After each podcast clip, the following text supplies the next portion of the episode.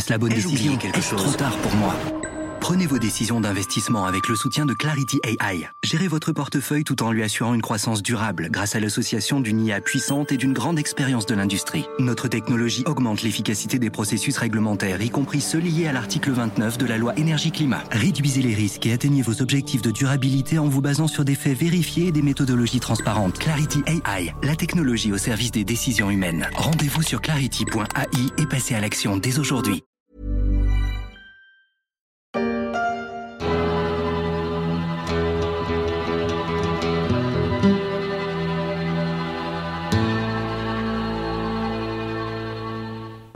Espace presque sans limite et avec peu de lois, des pionniers qui défrichent le terrain d'un nouveau monde et des bonimenteurs qui profitent de la naïveté du public.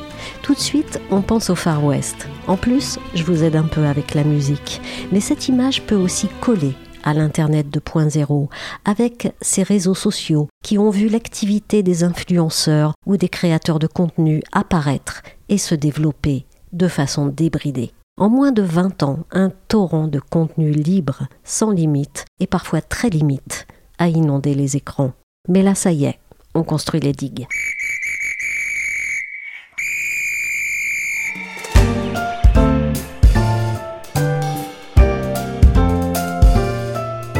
Je suis Michel Varnet. Vous écoutez La Story, le podcast d'actualité des échos. Vous pouvez nous retrouver sur toutes les applications de téléchargement et de streaming. Abonnez-vous pour ne manquer aucun épisode. C'est parti? Oh my god! Oh my god! Oh my god! Oh my god!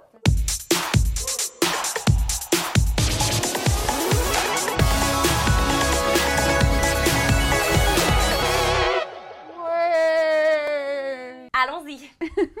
Des crèmes pâtissières ou bien pour le visage, des voyages au coin de la rue ou au bout du monde, des news et des vêtements, beaucoup de vêtements. L'offre des créateurs de contenu sur la toile est vaste, on y fait plein de découvertes. Le ton est souvent léger et le montage hyper vitaminé.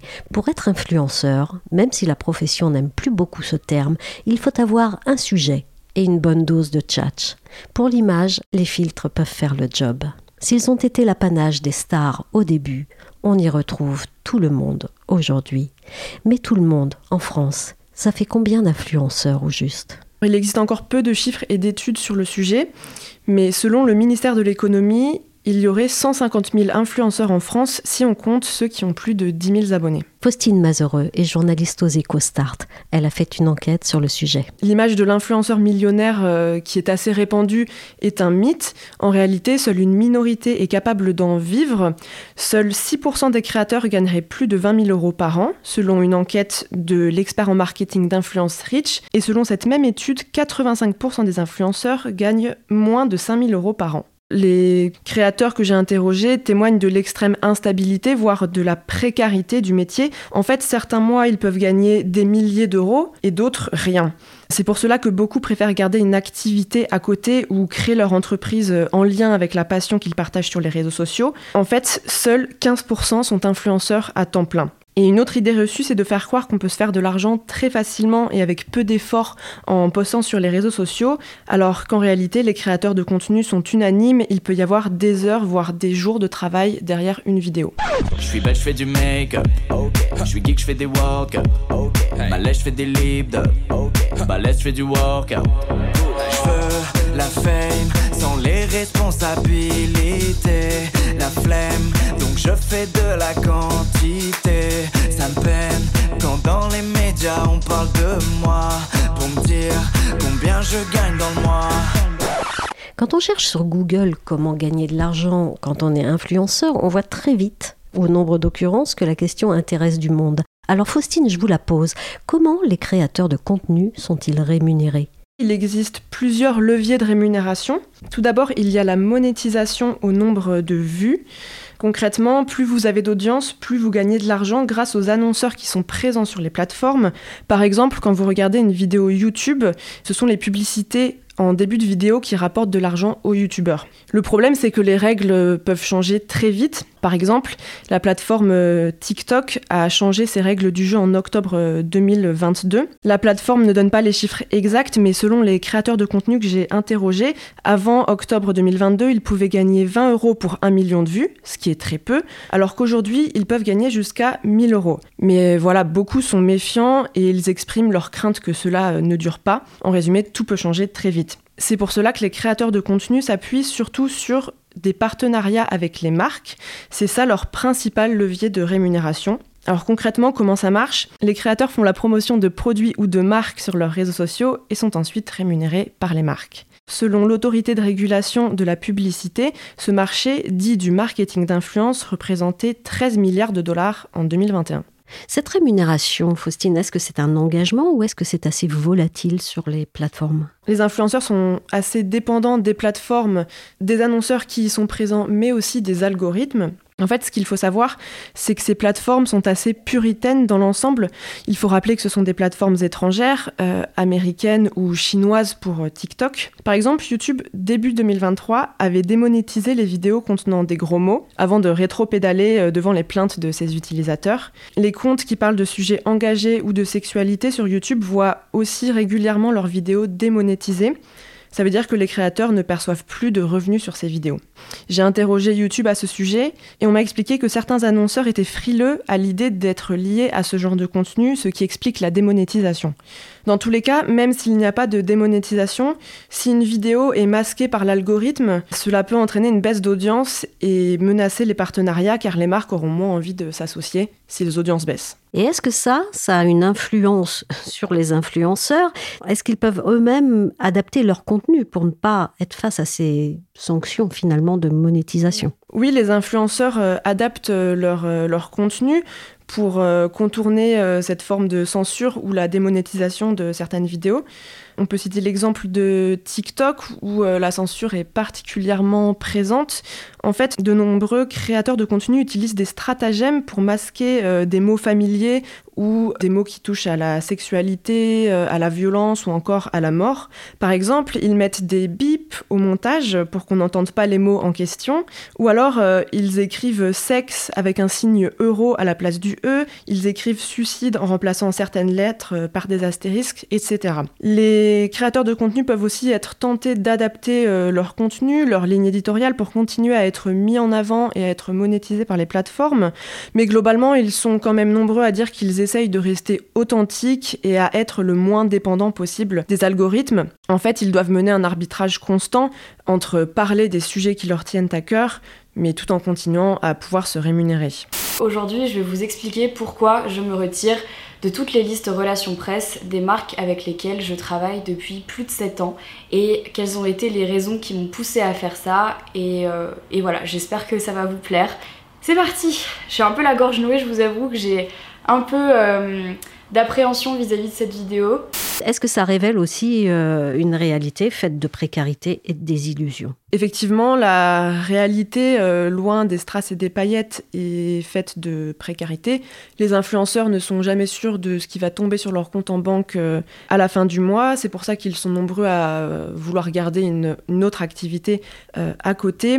Ils sont nombreux à dénoncer une certaine censure sur les réseaux sociaux. Ils disent que leur liberté d'expression est entravée. Et j'ai interviewé des créateurs de contenu qui témoignent d'une certaine euh, lassitude et ils hésitent à continuer à travailler sur les plateformes. En tout cas, ils ne souhaitent pas euh, rester influenceurs toute leur vie. Et quels sont les risques du métier? C'est un métier qui peut être euh, psychologiquement difficile à vivre.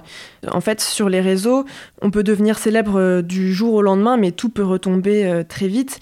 Et une psychologue spécialiste des pratiques numériques que j'ai interviewée, Vanessa Lalo, parle d'un véritable ascenseur émotionnel. Ce qui est beaucoup revenu dans les témoignages que j'ai recueillis, c'est le fait qu'il est très difficile de séparer vie perso et vie pro, puisque souvent dans leur métier, ils parlent de leur vie personnelle. Aussi, les algorithmes poussent à poster toujours plus pour rester dans la course, ce qui est euh, particulièrement stressant.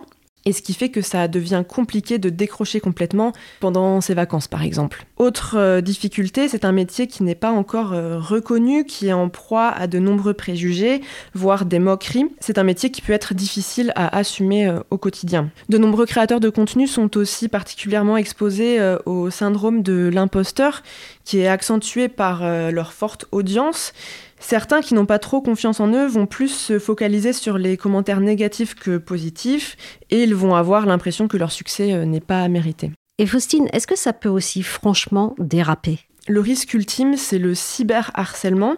On n'a pas de chiffres sur le cyberharcèlement des influenceurs, mais on sait que 41% des Français ont déjà été exposés à de la violence en ligne, selon une enquête de l'Ipsos.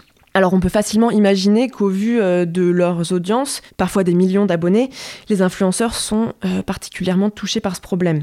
Lena Mafouf, une des plus grandes influenceuses françaises euh, qui a plusieurs millions d'abonnés sur ces plateformes, a dénoncé le harcèlement qu'elle subissait au quotidien dans une vidéo publiée cet été.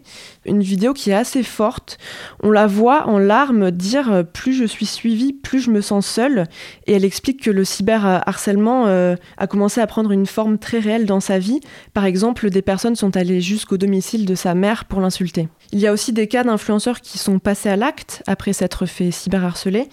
C'est le cas de Maïva Frossard, alias Mavachou. Euh, elle s'est donné la mort en septembre 2021. Le cyberharcèlement, c'est pas nouveau. Est-ce que les plateformes ont vraiment un intérêt à réguler les contenus? Je ne sais pas si les plateformes ont intérêt à réguler les contenus, mais en tout cas, les pouvoirs publics tentent de les y contraindre. Il y a déjà eu plusieurs évolutions en ce sens. En 2018, une évolution législative euh, a permis euh, d'ajouter l'effet de meute et l'instigation, c'est-à-dire l'appel à harceler une personne à la définition du cyberharcèlement. Et euh, selon l'avocate Ilana Soskin, spécialisée en cyberharcèlement, que j'ai interviewée, depuis 2021, il existe une meilleure coopération judiciaire des plateformes, notamment de Twitter, Instagram et TikTok, qui transmettent euh, des dossiers d'identification à la justice pour mieux identifier euh, les cyberharceleurs. Le problème, c'est qu'aujourd'hui, il n'est pas possible de lever à 100% l'anonymat sur les plateformes et donc il est toujours difficile de retrouver euh, les personnes qui commettent des violences en ligne. Un Far West, vous dis-je, avec des postes problématiques qui ont commencé à se multiplier, comme cela. Lui, euh, si tu lui payes la moitié du PV, tu lui envoies tes coordonnées, tu lui envoies le numéro de PV, tu lui envoies ta plaque. Si tu payes la moitié du PV, il te fait sauter ton PV. Voilà. En gros, tous tes PV, tu les as à 50%, tu les payes, tu payes plus que 50%. Si tu le contactes directement de ma part, tu le contactes sur Snap ou Instagram et il te règle le souci en, quelques minutes. Ne vous inquiétez pas, toutes les personnes qui me disent que vous n'avez pas encore reçu, ça va arriver. Tout simplement, en fait, pour vous expliquer, ils ont euh, bah, des bureaux également où il y a tous leurs produits en Ukraine et évidemment, vous savez ce qui se passe en Ukraine en ce moment. Donc, euh, le fait, le délai de livraison est beaucoup plus long. Euh, je cogite trop parce qu'en fait je rêve d'être skinny. En fait ça y est les formes, ça me plaît plus. Genre les grosses fesses et tout, ça me dégoûte même. J'ai trop envie d'être euh, genre skinny, c'est trop beau les filles comme ça, vous avez trop de la chance. Petit florilège de ce qu'on peut trouver dans les recoins douteux de l'influence. Ça pourrait être drôle si ce n'était pas inquiétant, parce qu'il y a des victimes. En janvier, une action collective en justice a été lancée par des dizaines de personnes estimant avoir été arnaquées en investissant dans des produits financiers dont le couple Marc et Nadé Blata, qui vit à Dubaï, faisait la promotion. Et la Direction générale de la concurrence, de la consommation et de la répression des fraudes, la DGCCRF, a établi que sur une soixantaine d'influenceurs et d'agences observées depuis 2021, 6 sur 10 ne respectait pas la réglementation sur la publicité et les droits des consommateurs. Alors Bercy dit stop.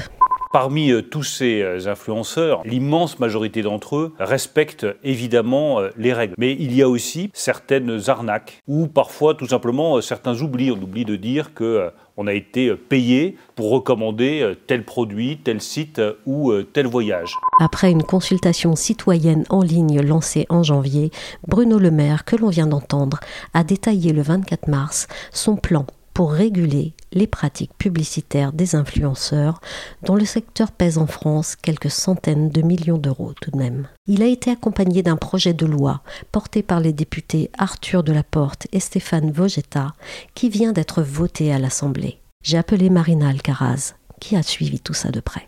Alors, en plus de donner une définition légale aux influenceurs, euh, ce texte, qui est soutenu par Bercy, hein, euh, va interdire certaines pratiques, principalement la promotion de la chirurgie esthétique, par exemple. Euh, il va y avoir des sanctions en cas de manquement. Ça peut aller jusqu'à 300 000 euros d'amende et même 6 mois de prison. Donc, un certain nombre d'interdictions sur des produits qui posaient problème. Pour ce qui est des placements financiers, notamment, qui également étaient dans le viseur euh, des autorités ces derniers mois, la promotion des placements financiers va être plus largement encadrée. Beaucoup de choses vont être interdites, notamment la pub sur les cryptos qui n'ont pas les agréments nécessaires en France, soit l'essentiel des pubs pour les cryptos en France. Pour ce qui est de l'alcool également, qui était un sujet important euh, à la fois du secteur et des influenceurs et dont on a beaucoup parlé, on grave dans le marbre la soumission des influenceurs à la loi Evan. Et ça, c'est important aussi de le rappeler pour ceux qui ne le respectaient pas. Et enfin, il y a tout un ensemble d'éléments sur la profession et le métier d'influenceur, mais aussi d'agent d'influenceur qui ont été mis dans cette loi, et notamment l'idée d'un contrat qui sera obligatoire entre les parties euh, quand, des sommes en jeu dépassent un certain seuil. le texte, bien évidemment, n'est passé pour l'instant qu'à l'Assemblée nationale, il doit encore passer au Sénat. Quel a été l'accueil du texte par la profession des influenceurs? Alors, la profession avait déjà fait pas mal de ménage hein, ces derniers mois pour ne pas être justement euh, associée aux, aux, dérives des influenceurs, aux influenceurs qui posent problème. Il y a eu plein d'initiatives pour montrer patte blanche au cours des derniers mois, des guides de bonnes pratiques, des labels qui sont en train de se mettre en place ou qui ont été mis en place. Il y a ce fameux certificat de l'influenceur responsable de la RPP. Alors, il s'agit d'une formation en ligne d'une demi-journée sanctionnée par un vrai examen sur les droits et devoirs des influenceurs. Euh, donc, ce qui est intéressant, ça permet à ceux qui, qui n'imaginaient pas un certain nombre d'obligations de les connaître grâce à ça. Et pas loin de 600 certificats ont été délivrés euh, selon la RPP avec une, vraiment une forte accélération ces dernières semaines. Ensuite, il y a eu la création d'associations, de fédérations qui ont cherché à peser dans le débat, à montrer pâte blanche. L'UMIC, l'Union des métiers de l'influence et des créateurs de contenu, qui avait été lancée en début d'année et qui rassemble environ une cinquantaine d'agences, dont plusieurs importantes, hein, comme Bump, comme Follow, comme Point d'Orbe, et également des influenceurs stars comme Enjoy Phonics, Ananas, etc. L'idée de cette association, de cette union des métiers de l'influence et des créateurs de contenu, c'est ne pas être associé aux dérives, euh, qui sont d'ailleurs souvent le fait d'influenceurs venant du milieu de la télé-réalité. Et dans ces rangs, le MIC ne prend pas d'influenceurs de Dubaï, par exemple. Et en face, il y a eu également une fédération qui a été créée par Magali Berda. Magali Berda, la patronne de la puissance agence d'influenceurs Shona Event, est même quelquefois plantée du doigt par d'autres agences euh, de talent, qui a lancé, elle, FICC, Fédération des influenceurs et des créateurs de contenu, début mars. Et là aussi, son objectif, c'est de mettre en place une charte de bonnes pratiques pour sensibiliser et former ses membres. Mais elle, elle vise les influenceurs français, peu importe le lieu d'installation. Donc, ils peuvent être également à Dubaï, vraisemblablement. Alors, pour reprendre votre question initiale, qui était qu'en pense finalement la profession, pour, préparer ce podcast, j'ai parlé à la fois au syndicat du conseil en relations publiques, qui regroupe une cinquantaine d'agences et, des grosses, hein, comme Omnicom, Publicis, etc., et à l'UMICC. Alors, j'ai eu la présidente du syndicat du conseil en relations publiques, qui s'appelle Sandrine Cormary, et qui me disait en substance que c'est une bonne chose, cette loi. Les grands défis ont bien identifié, euh, le syndicat voulait une loi, mais pas forcément une surréglementation, et dans l'ensemble, les promesses sont tenues. Et en même temps, elle m'a dit, tout ça pour ça. Il y a beaucoup de choses qui étaient déjà dans les lois préexistantes, encore fallait-il les faire bien connaître et bien appliquer. Et surtout, me disait-elle, le diable est dans les détails. Il y a pas mal de choses à améliorer et le syndicat du Conseil en relations publiques espère peser dans les débats au, Sénat. Notamment la définition d'agence d'influenceurs. Avec la définition actuelle, les agences représentant les annonceurs ne rentrent pas vraiment dans le cadre. Ensuite, une notion de co-responsabilité dans les contrats. En gros, si l'influenceur ne fait pas son boulot, l'annonceur pourra en être tenu responsable. ça, c'est un vrai problème pour les annonceurs. Et ensuite, un problème de surmention. Imaginons que l'on fasse une pub sur une voiture, disait-elle, il faudra mettre que c'est un partenariat commercial. Ok, on le fait. Euh, pour bien le dire, ça c'est vraiment euh, une des grosses obligations qui était déjà préalable à la loi et qui est renforcée et rappelée par cette loi-là. Mais en plus, il faudra mettre des mentions euh, sur les émissions de CO2, etc. de la voiture. Donc ça va faire un espèce de sapin de Noël sur un petit écran de smartphone. Par ailleurs, j'ai eu aussi donc euh, Karine Fernandez euh, de l'UMIC, donc UMICC, Elle parle, elle aussi, d'une avancée importante de cette loi pour mieux clarifier les choses. Elle aussi, elle voulait une réglementation, mais pas de surréglementation. Et elle se dit satisfaite finalement de l'équilibre trouvé. Mais là encore, euh, des choses à clarifier au débat au Sénat, notamment sur la définition de l'agence et la chaîne de responsabilité. Imaginons qu'un contrat euh, pour une chaîne de restaurants, pour, pour un grand groupe, etc., fasse intervenir une agence de talent, un talent, mais aussi par exemple une plateforme type TikTok travaillant pour le compte d'un grand groupe. Quid de la chaîne de responsabilité Quid de TikTok là-dedans? Ensuite, me disait-elle, le texte, même s'il vise des influenceurs installés à l'étranger vise un public français, il ne résout pas tout. Ça pourrait être compliqué de poursuivre euh, des influenceurs installés à l'étranger. Euh, alors la loi prévoit quand même que, les influenceurs installés à l'étranger devront souscrire à une assurance civile dans l'UE pour indemniser les, victimes potentielles. Mais me disait-elle, euh, à partir du moment où un influenceur est à Dubaï, etc., est-ce que ça va pas être beaucoup plus compliqué d'aller le chercher et de faire respecter la loi tout simplement? Alors, c'est assez étonnant quand même. Des influenceurs, une tribune, un appel aux députés. C'est tellement étonnant que ça vaut le coup de jeter un coup d'œil. Alors, cette tribune, c'est un coup de gueule dans lequel ils dénoncent les préjugés, les fantasmes, les incompréhensions euh, les concernant. Euh, ils se sentent visés, en fait, par la loi euh, sur la régulation de, de l'influence. Leur message principal, c'est ne pas être assimilé aux influx voleurs. Oui, Marina, il y a une tribune qui a fait grand bruit le week-end dernier. Est-ce qu'elle est révélatrice de l'ordre dispersé qui peut régner dans le métier? En fait, l'histoire de la tribune est intéressante. Hein Rappelons que c'est une tribune dans le JDD, à l'initiative de l'UMICC, et que Squeezie, donc euh, youtubeur, influenceur euh, très connu, presque 18 millions d'abonnés, s'est désolidarisé cette tribune en disant qu'il ne l'avait pas lue. A priori, ce serait des esprits pris par les médias, qui étaient euh, certains influenceurs, me dit-on, du côté de l'UMIC en off, euh, notamment l'idée de ne pas casser le modèle. C'est-à-dire, c'est plus la manière dont la tribune a été reprise dans les médias qui aurait fait que certains influenceurs se seraient désolidarisés de celle-ci. Comme le rappelle l'UMIC très officiellement, l'idée n'était pas de dire on est contre cette loi, mais plutôt de dire on veut une loi équilibrée et attention aux députés qui finalement voudraient rajouter beaucoup de choses et euh, faire de la surréglementation. Et comme je le disais tout à l'heure, hein, les associations, en tout cas euh, l'UMICC et, le syndicat du Conseil en relations publiques, sont plutôt satisfaits de la loi. Enfin, il y a des éléments, il y a des points de détail à revoir avec le Sénat, mais dans l'ensemble, c'est plutôt un, un.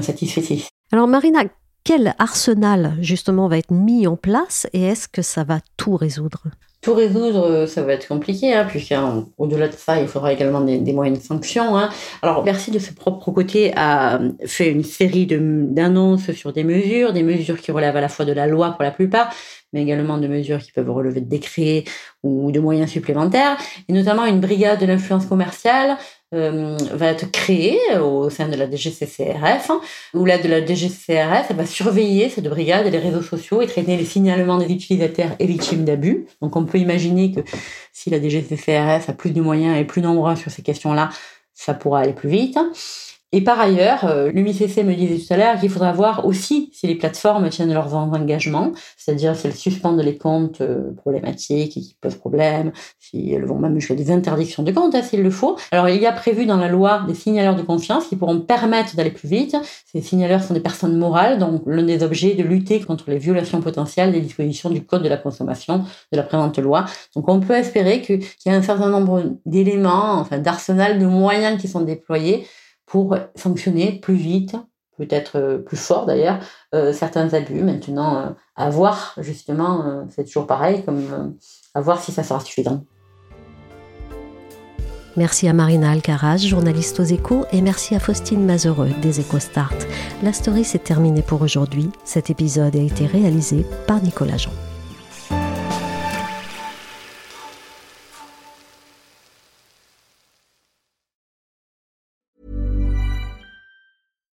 Here's a cool fact a crocodile can't stick out its tongue.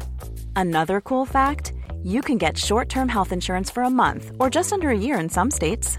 United Healthcare short term insurance plans are designed for people who are between jobs, coming off their parents' plan, or turning a side hustle into a full time gig. Underwritten by Golden Rule Insurance Company, they offer flexible, budget friendly coverage with access to a nationwide network of doctors and hospitals. Get more cool facts about United Healthcare short term plans at uh1.com. Even when we're on a budget, we still deserve nice things. Quince is a place to scoop up stunning high end goods for 50 to 80% less than similar brands. They have buttery soft cashmere sweaters starting at $50, luxurious Italian leather bags, and so much more. Plus, Quince only works with factories that use safe, ethical, and responsible manufacturing. Get the high-end goods you'll love without the high price tag with Quince. Go to quince.com/style for free shipping and 365-day returns.